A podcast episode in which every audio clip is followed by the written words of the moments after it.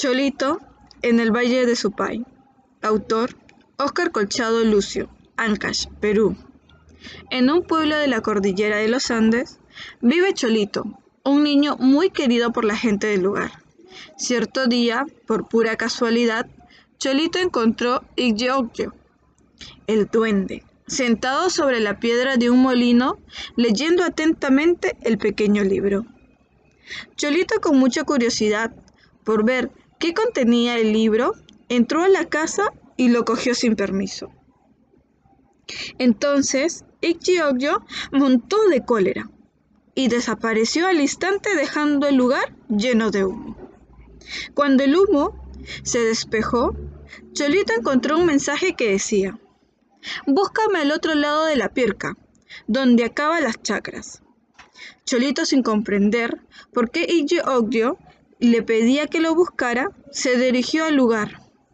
Saltó la pirca y al ir cayendo se dio cuenta que acababa de lanzarse de la cordillera a un abismo que parecía no tener fin.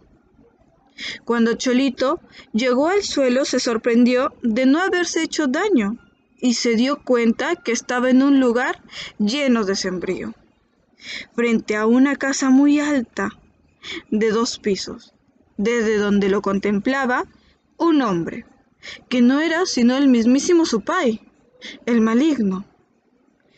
El Supai lo recibió enojado, diciéndole que por haber molestado a su hijo, yo le iba a dar un trabajo, llenar en sacos todo el trigo cosechado de sus chacras, y le advirtió que si para el día siguiente no estaba listo, lo castigaría. Se hacía de noche y Cholito no terminaba. Ni trabajando todos los días en un año acabaré este trabajo, pensó. Viéndolo triste, unas hormiguitas se compadecieron de él y decidieron ayudarlo. Por la noche, ante su sorpresa, todas las hormiguitas de los cerros cercanos, convertidas en hombres, bajaron a realizar muy alegremente el trabajo, junto con él. Al amanecer, estaba todo listo y así el niño pudo cumplir.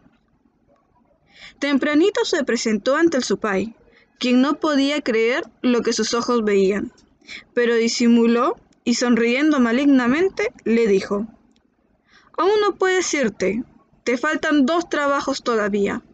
Esta vez debería amansar a unos caballos chúscaros que se veían al frente. Lo quería para el día siguiente. Al mediodía, mientras Cholito asaba carne para alimentarse, un águila se posó en una roca cercana, y como el niño le ofrecía un pedazo de carne cruda, agradecida el ave prometió ayudarle en el segundo trabajo. En la noche, el águila, a picotazos y aletazos, amansó a los caballos el supay se quedó mudo, viendo a los caballos mansos. Entonces le dio un último trabajo, engordar a un toro flaco, carimuribundo, para un banquete que debía dar el día siguiente a sus invitados. La hija del supay, al escuchar esto, lo que decía su padre, se compadeció de Cholito y le ayudó, dándole un toro con hierbas mágicas con las que engordó tanto, tanto, tanto, que iba a reventar. Cumplidos los trabajos y guiado por la niña, Cholito regresó a su pueblo, donde lo esperaba su mamá, sus hermanitos y su amado venadito Lucero, a quienes había extrañado mucho, y lleno de felicidad, corrió a abrazarlos.